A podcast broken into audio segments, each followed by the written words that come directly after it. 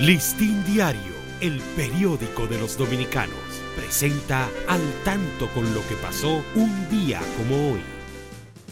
29 de mayo de 1985, la medalla al mérito a la mujer dominicana fue instituida por el Poder Ejecutivo mediante decreto 3013 1954, Guayubín Olivo, inmortal del deporte dominicano, lanza juegos sin hits ni carreras, en el cual el equipo del Licey venció al escogido tres carreras por cero.